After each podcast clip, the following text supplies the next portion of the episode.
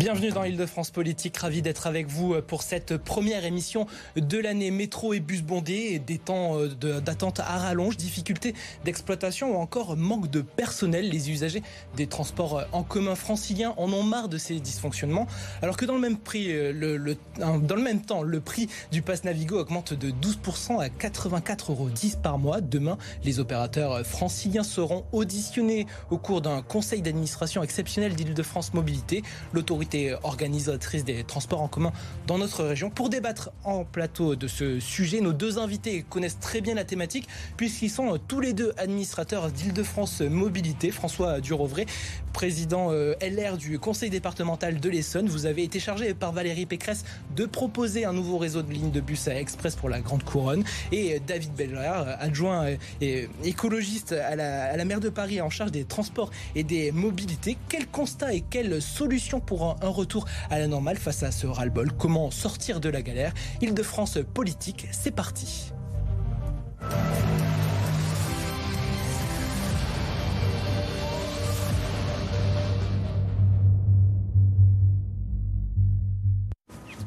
Bonsoir François Durovray, bonsoir, David Béliard, merci d'être tous les deux avec nous pour, euh, sur, ce plateau d'Île-de-France Politique. Pour commencer cette émission, on va donner la parole aux usagers. Euh, quel quotidien dans les transports euh, en commun franciliens Bonsoir Yasmine, vous vivez à Sceaux. Tous les jours, vous venez travailler à Paris. C'est quoi votre quotidien, votre trajet quotidien? C'est exact. Alors écoutez, bonjour déjà. Merci pour ce droit de parole parce qu'il est super important. Alors, du coup, pour mon trajet, je démarre de Bourg-la-Reine, donc avec la B. Je vais jusqu'à Châtelet-Léal. Je prends la 14 pour aller jusqu'à Saint-Lazare. Et de Saint-Lazare, euh, soit je prends le bus numéro 22 qui m'arrête euh, du coup euh, rue du Faubourg Saint-Honoré, soit je prends la ligne 9, mais j'évite le plus possible parce que c'est une catastrophe. Voilà. Au, quotidien, quelles sont les difficultés dans, ces trajets? Quel, est le point, les, Quels sont les points les, plus compliqués? Euh, il y en a tellement, il y en a tellement à relever que je ne sais même pas par où commencer. Euh, déjà, euh, petite parenthèse, je trouve ça scandaleux les 84,10 euros. J'aimerais, je souhaite qu'on m'explique les 10 centimes ils sortent d'où? Déjà, je trouvais ça ridicule les 75,20 euros. Mais alors les 84,10 euros, merci, mais j'ai besoin d'une explication. On rentabilise absolument pas puisque euh, à l'heure actuelle, mois de janvier 2023, on a encore, euh, on est encore sur des temps d'attente de 7-15 minutes le matin. Je suis obligée de laisser passer des trains parce qu'il y a trop de monde. Euh, quand bien même j'arrive à monter dans un train, il y a trop de monde, on reste collé aux gens. Je suis désolée, personnellement, je suis fatiguée en rentrant le soir. J'ai qu'une seule envie, c'est de pouvoir me poser. Impossible. Impossible. C'est impossible. Impossible. C'est des boîtes à sardines à l'heure actuelle, il n'y a rien qui a changé. Je vois pas de changement. Je vois une augmentation, d'accord, ça je le vois, sur mon budget, mais je vois aucune amélioration. Ça veut dire que vous avez constaté une dégradation euh, depuis euh, la rentrée de septembre?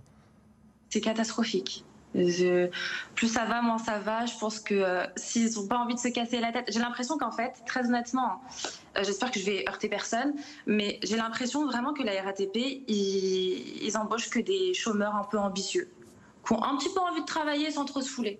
Très honnêtement, c'est comme ça que je le prends. Parce qu'à l'heure actuelle, c'est à nous, c'est nous qui subissons tout. Donc ok, c'est bien beau de faire des grèves, etc., d'avoir des revendications, de vouloir poser des actions, moi je suis pas contre. Mais en attendant, c'est qui qui subit? On subit déjà assez au quotidien, 365 jours par an. Mais pendant les grèves, c'est pire. C'est une honte, très honnêtement. Alors la Valérie Pécresse, elle est bien gentille, mais je crois qu'elle avait oublié qu'il y a quelques mois en arrière, elle faisait la mendicité pour pouvoir euh, rembourser sa campagne électorale. 5% des voix de la population française qui ont voté pour, eux, pour elle. Je suis désolée, c'est pas représentatif du tout. Donc, je n'arrive même pas à comprendre comment on peut lui donner du crédit Merci. Merci Yasmine. On, va faire un, tour en plateau. François Durovray, ce RERB, vous le connaissez euh, particulièrement bien puisqu'il dessert votre département, euh, l'Essonne. Oui, et là, je, comprends et j'entends la colère euh, de l'usagère qui est intervenue à l'instant. très concrètement, il y a une situation qui est aujourd'hui très difficile sur l'ensemble des réseaux de transport en Ile-de-France, mais même en dehors de l'Ile-de-France, qui est liée à des problèmes euh, de recrutement euh, des personnels et particulièrement à la RATP. C'est la raison pour laquelle la présidente de région a souhaité demain auditionner le président de la RATP, Jean Castex, mais également les autres opérateurs pour voir de quelle manière ils allaient euh, répondre aux exigences posées par tous les élus, puisqu'au nouveau tourne des contrats et que ces contrats aujourd'hui ne sont pas respectés. La principale cause des dégradations, c'est le manque de personnel. Oui, et c'est également euh, une insuffisance euh, d'investissement au cours des dernières décennies sur le réseau. C'est de la responsabilité de l'État également s'agissant du réseau. Île-de-France Mobilité a pris des décisions très importantes s'agissant du matériel, qui est de sa responsabilité, le renouvellement des rames. Les décisions ont été prises il y a six ans, les rames sont en fabrication, vont commencer à arriver sur le RERE, e, sur le RERD à la fin de cette année et un peu plus tard sur le RERB. Valérie Pécresse, qui, euh, qui euh, lors de ses vœux euh, de fin d'année, a dit qu'elle comptait indemniser les, les, usagers avec les pénalités des, des opérateurs. Quelles sont les pistes sur ce remboursement? Alors ça, ça fait partie des avancées qui sont encore insuffisantes, mais des avancées par rapport au contrat qui sont euh, qui est signé entre Île-de-France Mobilité et les opérateurs RATP et SNCF. C'est-à-dire que désormais il y a des pénalités lorsque le service n'est pas fait, ce qui permet à Île-de-France Mobilité de dédommager euh, euh, les, usagers lorsqu'il y a des problèmes. C'est quelque chose qui est encore insuffisant, mais qui est nouveau parce que quelques années en arrière, je m'en souviens, il n'y avait même pas ces dédommagements, c'est-à-dire que les usagers n'avaient que leurs yeux pour pleurer.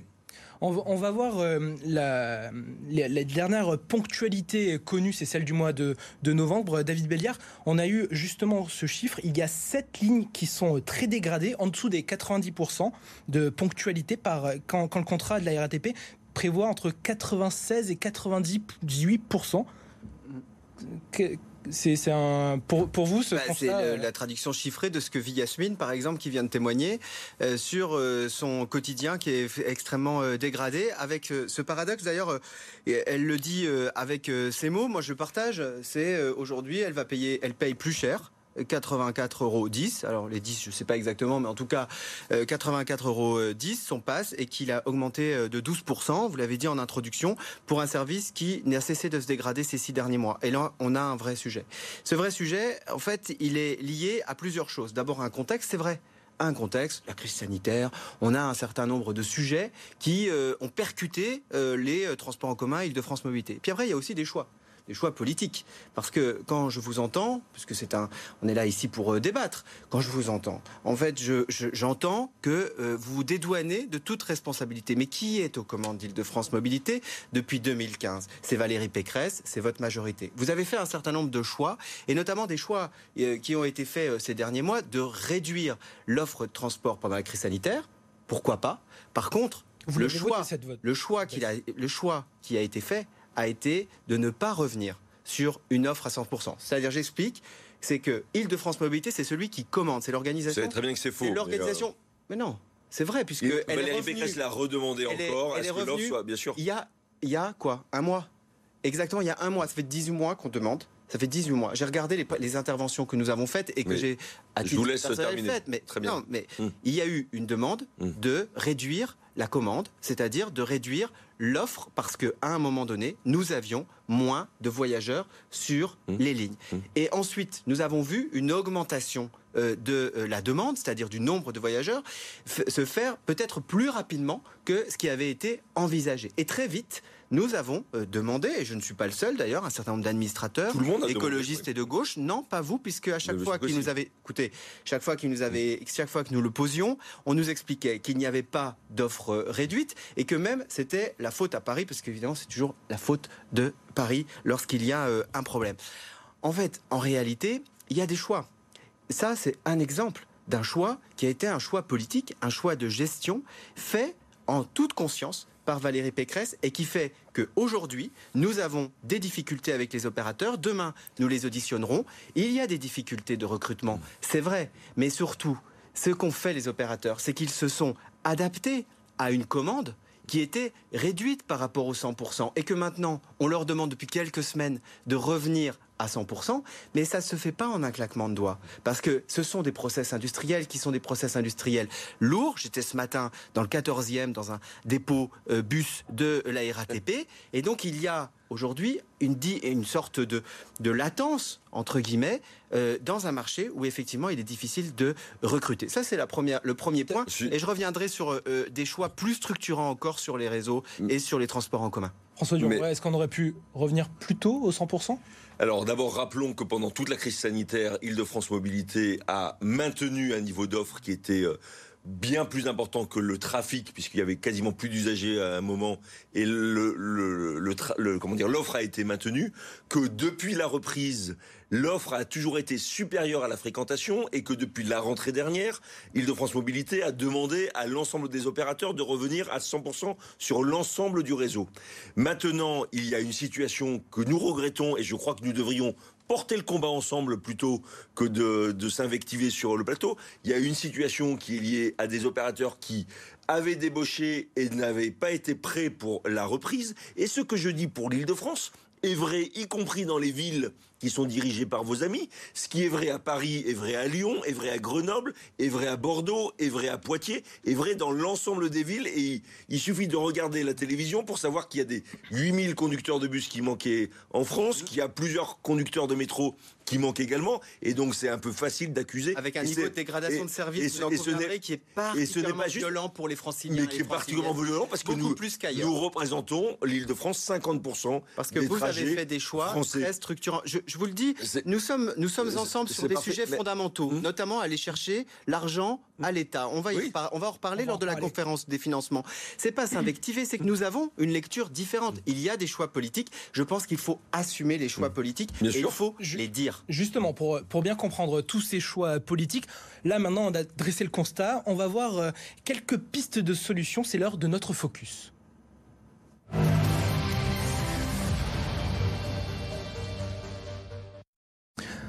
Pour trouver des solutions, il faut bien comprendre qui décide de quoi pour les transports franciliens avec notre journaliste Rémi Sanlis. Bonsoir Rémi.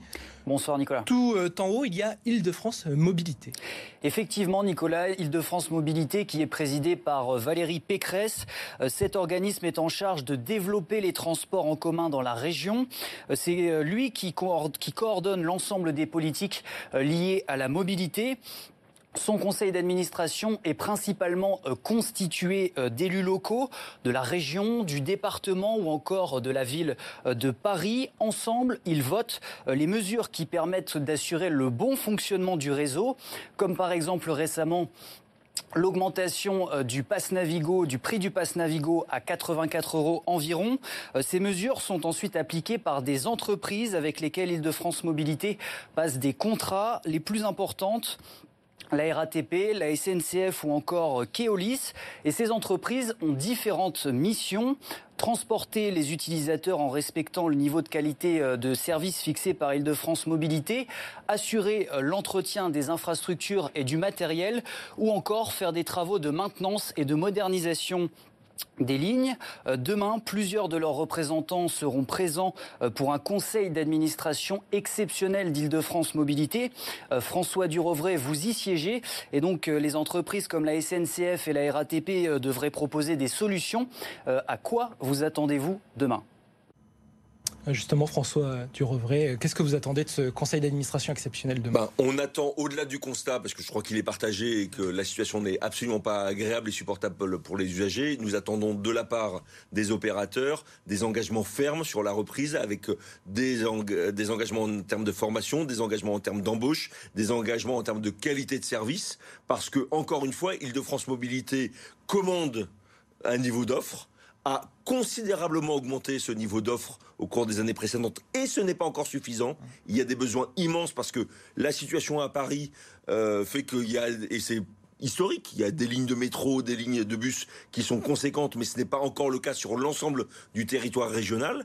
Et nous devons augmenter cette offre, mais encore faut-il que les opérateurs soient en capacité de le faire. Et j'attends demain des engagements de leur part. Et David Belliard, vous, euh, vous attendez quoi euh, de ce conseil d'administration euh, demain? Bah D'abord qu'on fasse un point sur la situation. En effet, il y a un sujet, notamment un sujet de recrutement, de RH d'une certaine manière. Puis j'attends aussi de voir ce que va nous dire notamment la RATP sur les conséquences, comment ils vivent tout ce, cheminement, ce projet d'ouverture à la concurrence qui a des impacts extrêmement forts et notamment parce que ça oblige la RATP eh bien, à écraser ses coûts vous savez, euh, le coût de fonctionnement euh, d'un bus, 75%, c'est les salaires. Donc en fait, c'est le seul coût euh, sur lequel on peut vraiment jouer. Et ça explique peut-être, en tout cas, moi je crois que ça explique le fait que nous avons aujourd'hui, en tout cas que ces opérateurs, et notamment l'opérateur historique, a des difficultés à recruter. Là aussi, c'est un sujet de choix politique.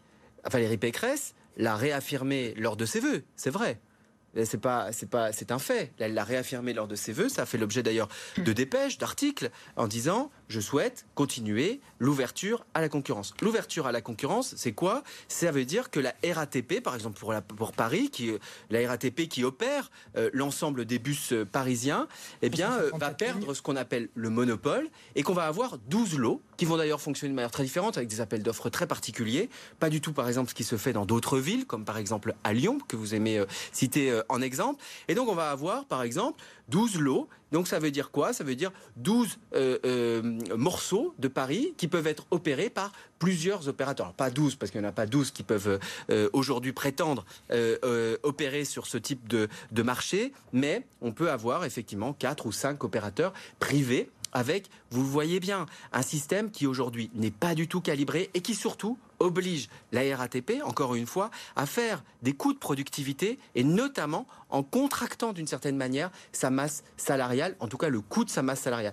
C'est là où on a un sujet qui est un sujet vraiment de politique. C'est que nous n'avons pas la même vision de la manière dont on va organiser les transports en commun. Moi, je suis favorable à préserver et à renforcer le service public des transports.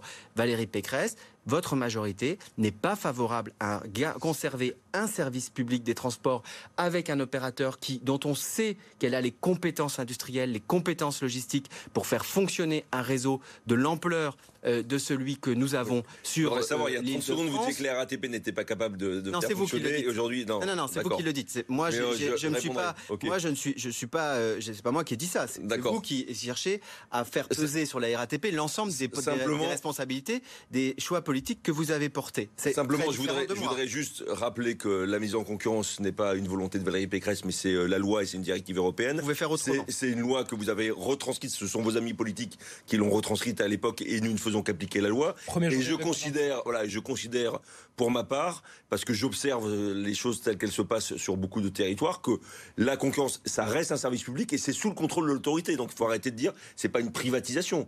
Euh, les opérateurs, que ce soit la RATP, la SNCF ou Keolis, sont des opérateurs public, à capitaux publics. Simplement, il y a des moments, et c'est le, dans le cadre des contrats, où il y a des discussions, où on juge du niveau des offres, de la qualité de service, et on a la capacité de sortir un opérateur et d'en choisir un autre lorsqu'on estime que le service n'est pas au niveau. J'estime pour ma part que c'est plutôt un progrès pour l'usager, même si le calendrier qui a été retenu par la loi et pas par Valérie Pécresse ne correspond pas forcément au schéma idéal puisque ça intervient juste après les JO. Moi, j'ai dit pour ma part qu'il fallait surtout pas, il fallait que chacun joue en responsabilité, c'est-à-dire qu'il faut que les opérateurs soient capables de présenter des offres, il faut que le calendrier soit connu à l'avance, et il ne faut pas que les salariés se sentent prisonniers de ce calendrier ou jouent de ce calendrier pour rendre les usagers prisonniers. Donc j'espère que tout le monde est capable de le faire en responsabilité et qu'on tienne les calendriers. Après, moi, je ne suis pas à agiter des totems euh, dans un sens ou dans un autre. Pour ma part, par exemple, je, je considère que sur la voie ferrée, RATP, SNCF, le coût de lié à l'infrastructure rend l'idée de mise en concurrence obsolète. Mais la loi obligera aussi la mise en concurrence sur, sur ces réseaux. Voilà, c'est la loi. Peut-être changeons la loi. Préciser quand même que d'abord, vous, euh, avez raison, c'est un hmm. cadre légal. Le cadre légal euh, prévoyait aussi euh, une autre option que nous, nous avons demandé d'ailleurs à Île-de-France Mobilité au moins d'étudier, de poser sur le sujet, mais de poser sur la table. Mais ça a été refusé par un vote négatif d'un vœu que nous avions déposé avec d'autres collègues administrateurs et administratrices gauche et écologistes pour avoir une régie régionale. Bon, mais vous avez fait un choix. C'est ce choix, c'est-à-dire qu'en fait, la loi, elle permettait d'avoir une alternative. La, régie régionale revenant concrètement à reprendre à la RATP, à la SNCF, à Keolis, eh l'ensemble des bus et des salariés, et à, de, à ce qu'ils deviennent fonctionnaires sous l'autorité d'Île-de-France Mobilité. Non, mais ce qui aurait été, euh, pour le coup, un changement Je me permets de le dire. Vous avez, je ne suis pas convaincu que les salariés soient favorables. Vous n'êtes pas d'accord. Je, mm. euh, euh, moi, je défends pas en tout cas ce modèle. Mm. Ça prouve bien que nous avons des divergences et, et, et, nous avons une perception aujourd'hui qui est différente. Mais, mais sur je la pense question... que la vraie divergence entre nous n'est pas tant sur le mode de fonctionnement, mais sur la vision territoriale que nous pouvons avoir des transports en Ile-de-France. Entre une vision très parisiano-centrée euh, des élus de gauche et les écologistes qui estiment qu'il y a des réseaux de transport qui fonctionnent. Mm cas un cas, mais qui fonctionnent globalement dans la zone dense, mm.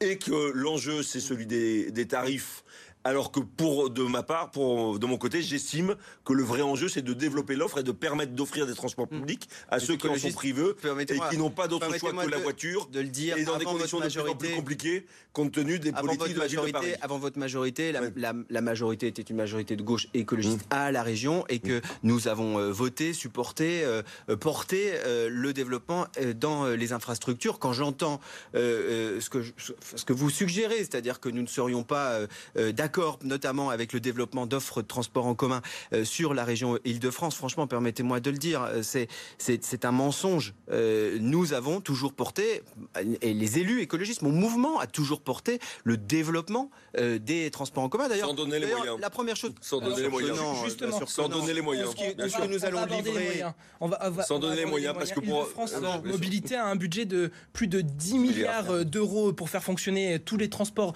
en commun franciliens.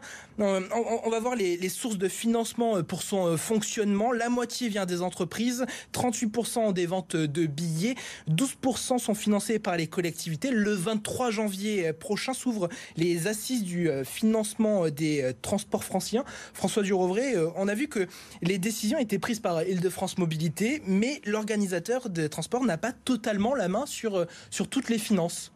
Oui, parce que notamment la principale, c'est-à-dire le versement mobilité, ce qui est versé par les entreprises, est décidé dans le cadre euh, d'une loi. Et aujourd'hui, Île-de-France Mobilité applique le taux maximal. Il est normal que les entreprises, au même titre que les usagers et les collectivités, augmentent leur part au financement des transports publics. Euh, L'Île-de-France, c'est 700 milliards de création de richesses chaque année. Tous les franciliens, tout confondu, consacrent 45 milliards à leur déplacement. J'estime pour ma part que c'est pas un gros mot de dire qu'on a besoin d'un milliard, d'un milliard cinq de plus pour faire fonctionner les transports publics en Ile-de-France. Et qu'on doit se mettre autour d'une table et qu'on doit demander à chacun des efforts aux collectivités, aux entreprises, aux usagers également, pour faire fonctionner le système existant et surtout pour l'étendre, parce que encore une fois, nous avons la moitié de la population en grande couronne sur un territoire qui est mal desservi, et nous avons, c'est une spécificité d'Île-de-France, plus de deux tiers des emplois sur 6% du territoire. C'est pas un choix de nos concitoyens de se déplacer au quotidien et qu'on a une impérieuse nécessité de développer cette offre. Est-ce qu'il faut l'autonomie euh, totale d'Île-de-France Mobilité euh, Oh, moi, j'estime que, euh, je ne sais pas si c'est un point sur lequel on pourrait se retrouver, mais que dans un système décentralisé, les élus doivent avoir la responsabilité à la fois des dépenses, mais aussi des recettes. C'est pas tout à fait l'air du temps. d'accord. Un point d'accord. Je pense que notamment euh, pour avoir la, main sur des capacités de gestion, je pense qu'on pourrait avoir une délégation fiscale ou en tout cas une autonomie fiscale sur les outils. Euh, et je crois que là pour le coup, en plus, ce sont des instances démocratiques euh, avec des choix. Et donc du coup, je, là pour le coup, je partage. Après, permettez-moi juste un, petit mot. On, on, va avoir ces assises. Bon, ces assises, je pense qu'elles arrivent tard et elles arrivent trop tard parce que nous savons en fait euh, depuis 2030. Hein, depuis euh, oui, mais par contre les, le milliard ou le, milliard et demi euh, que vous évoquez et sur lequel là aussi je, partage, il faut un milliard, un milliard et demi pour faire pour faire fonctionner les nouvelles lignes notamment qui vont ouvrir. Eh bien, ça on le sait depuis déjà un petit moment. Mmh. Donc en fait, ces assises, je pense qu'elles arrivent extrêmement tard. Maintenant, nous allons évidemment euh, jouer le jeu, faire un certain nombre de propositions. En fait, ce qui est dans euh, ce que nous avons vu là euh, à l'écran, effectivement, moi je suis, c'est la question qui nous est posée, c'est qui paye quoi? pour ma part, c'est très simple, c'est qu'il ne faut pas faire plus payer les usagers. Voilà. Et je ne parle pas de gratuité des transports. Je dis qu'il faut caper. C'est-à-dire que ce n'est pas aux usagers aujourd'hui de supporter. C'est pas à celles et ceux qui font déjà les efforts. C'est pas à celles et ceux qui déjà, comme Yasmine, eh bien, euh, supportent d'une certaine manière la piètre qualité des transports en commun de payer plus. C'est maintenant à nous de trouver collectivement de nouvelles sources de financement. Bien sûr, il y a le versement mobilité, mais il y a aussi d'autres sources de financement et notamment par une fiscalité que je qualifierais plus d'écologique, c'est-à-dire d'aller chercher des ressources là où il y a plus de pollution. Je, je pense notamment on pourrait imaginer une taxe sur le kérosène utilisé par les jets privés. On a le premier aéroport de jets privés sur le territoire avec le Bourget. Le e-commerce? Je ne dis pas le e-commerce, par exemple. Barcelone, Barcelone vient de mmh. faire une taxe sur une taxe colis, et je crois que là, pour le coup, on le voit, et notamment en zone dense, mais pas que. Je pense que vos, vos communes et vos territoires sont parfaitement impactés aussi par, euh, par euh, le e-commerce. Beaucoup de pollution, beaucoup d'encombrement. Ce n'est pas normal que ces entreprises type Amazon eh bien, ne contribuent pas aussi euh, au financement des transports en commun. Vous voyez, c'est un sujet qui est un sujet passionnant, là aussi, de choix politiques. C'est là la responsabilité maintenant des élus d'aller faire un certain nombre de propositions et celle du gouvernement de les mettre en œuvre. Peut-être un avant la fin, un, tout dernier mot. Euh, pour euh, les dix premiers jours euh, du mois de janvier, Île-de-France Mobilité constate un, début de redressement sur la ponctualité. ce matin, on, avait en plateau Roméo, le créateur de Métro Qualité. Il compile les incidents du réseau et il semblait avoir à peu près le même diagnostic. On l'écoute. Depuis le 30 novembre, moi, je collecte des données et j'estime qu'il y a environ 1400 heures d'incidents sur le réseau métro beaucoup, beaucoup de, problèmes, euh, même s'il y a une petite amélioration en début d'année. Et euh, l'incident qui revient le plus, euh, c'est le, fameux incident, la difficulté d'exploitation. Du coup, c'est un peu un incident un peu fourre-tout de la, de la RATP. Euh, David Béliard, euh, François Durovray, euh, est-ce que vous avez constaté, vous, une amélioration? Je crois que vous, ce soir, pas forcément. Alors, pas en venant sur votre plateau, parce que vraiment, pour le coup, je suis arrivé au moment du générique, à cause d'ailleurs de problèmes sur la, sur la ligne. Écoutez, s'il y a une amélioration, on va pas goûter notre, notre plaisir. bien sûr, on s'en satisfait. Par contre, moi, ce que je constate dans les, les retours que j'ai et les retours d'usagers, que ce soit sur les réseaux sociaux ou les gens que je peux rencontrer, je peux vous dire que cette amélioration, elle se voit pas encore dans le quotidien des gens. Hein. Et s'il y a amélioration, évidemment, tant mieux, mais ça reste toujours très fragile. Moi, je me satisferai jamais de chiffres statistiques tant qu'il y a un ressenti qui est très éloigné de, du souhait que j'ai par rapport au transport en commun. Moi, ce que je voudrais dire pour terminer, c'est que les transports, c'est celui du, euh, c'est un sujet du temps long. Lorsqu'on parle de ferroviaire, etc., on parle sur 10, 15 ans, 20 ans. Moi, ce que je regrette dans ce débat, c'est que euh, vous ayez cherché à enfoncer le coin sur euh, des, des, quelques sujets de divergence, alors même que nous avons, non, mais que nous, que nous avons à faire ensemble, à porter une vision sur les transports par rapport aux besoins de financement, par rapport à la création d'une offre de transport. J'ai été missionné par Valérie Pécresse pour créer des lignes de bus express en grande couronne. Ce sont des sujets qui doivent nous rassembler. Je pense que nos concitoyens, ils attendent qu'on travaille ensemble pour justement améliorer l'offre de transport pour euh, les années qui viennent. Merci beaucoup à, tous les deux d'avoir été les invités euh, d'Île-de-France Politique. Vous pouvez retrouver cette émission en replay et en podcast. Soyez au rendez-vous euh, demain à midi sur BFM Paris Île-de-France pour suivre en direct la conférence de presse d'Île-de-France Mobilité avec Valérie Pécresse et Jean Castex. Ils présenteront les solutions des opérateurs pour un retour à la normale pour les six premiers mois de l'année. Et l'info continue sur BFM Paris Île-de-France. Merci beaucoup.